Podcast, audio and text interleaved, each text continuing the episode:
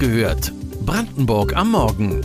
Euer tägliches News-Update von mods.de und lr.de aus der Region.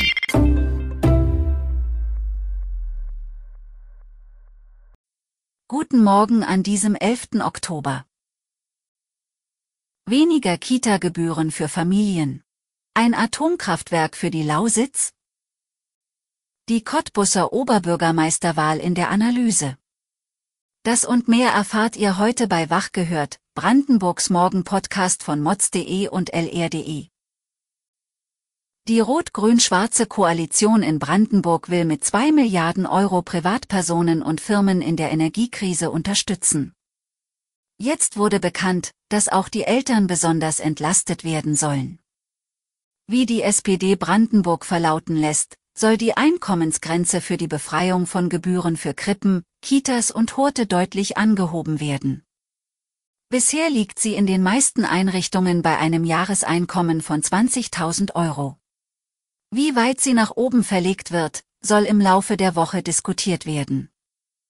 Die Maßnahme soll unabhängig zur Beitragsfreiheit ab August 2023 und 2024 erfolgen dann werden die Beiträge für das vorletzte und drittletzte Kita-Jahr entfallen.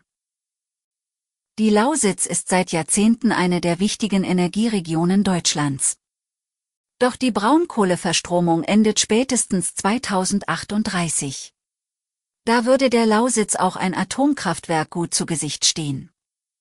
Das meint zumindest der sächsische AfD-Landesverband.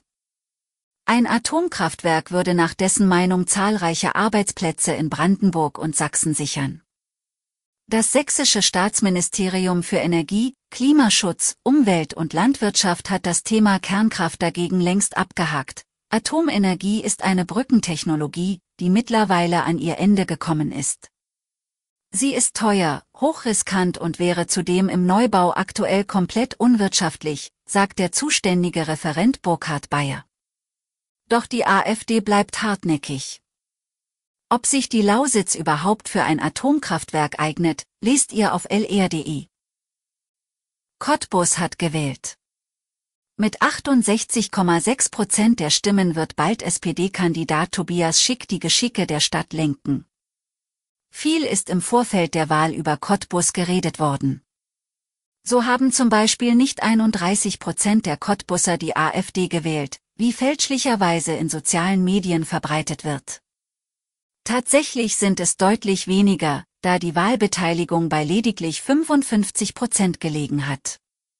Im ersten Wahlgang kam AfD-Kandidat Lars Schieske auf 11.000 Stimmen.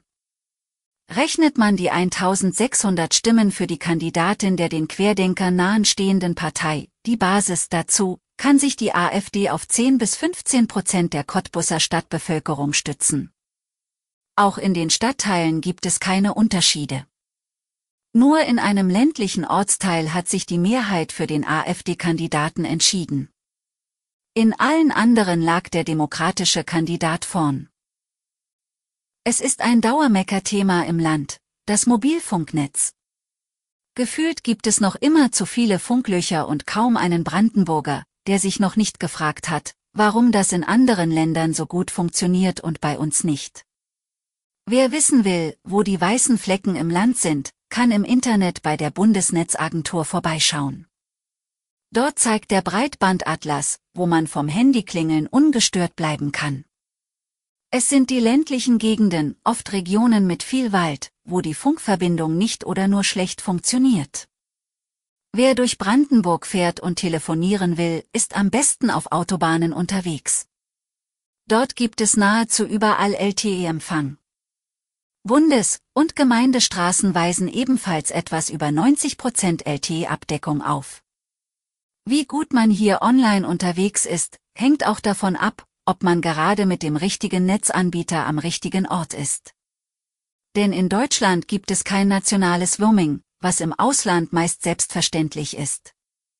Wo man dennoch mehr als einen Balken erhaschen kann, hat unsere Kollegin auf mods.de und lr.de für euch zusammengefasst. Knapp zwei Wochen ist der verheerenden Brand im Seniorenheim Amarita in Hohenneuendorf im Landkreis Oberhavel her.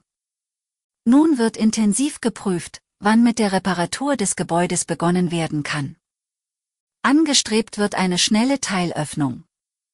Denn gerade werden die Zimmer der traumatisierten Seniorinnen und Senioren, die evakuiert werden mussten, von Angehörigen und Freunden ausgeräumt. Sie sind komplett zerstört. Die Heimbewohner und Bewohnerinnen kommen vorläufig bei Verwandten oder in anderen Einrichtungen unter. Weitere Details und Hintergründe zu den heutigen Nachrichten findet ihr auf mods.de und lr.de. Wir versorgen euch jeden Tag mit frischen Informationen aus der Region. Mittwoch hört ihr die nächste Folge Wach gehört, Brandenburg am Morgen. Wir wünschen euch einen schönen Dienstag.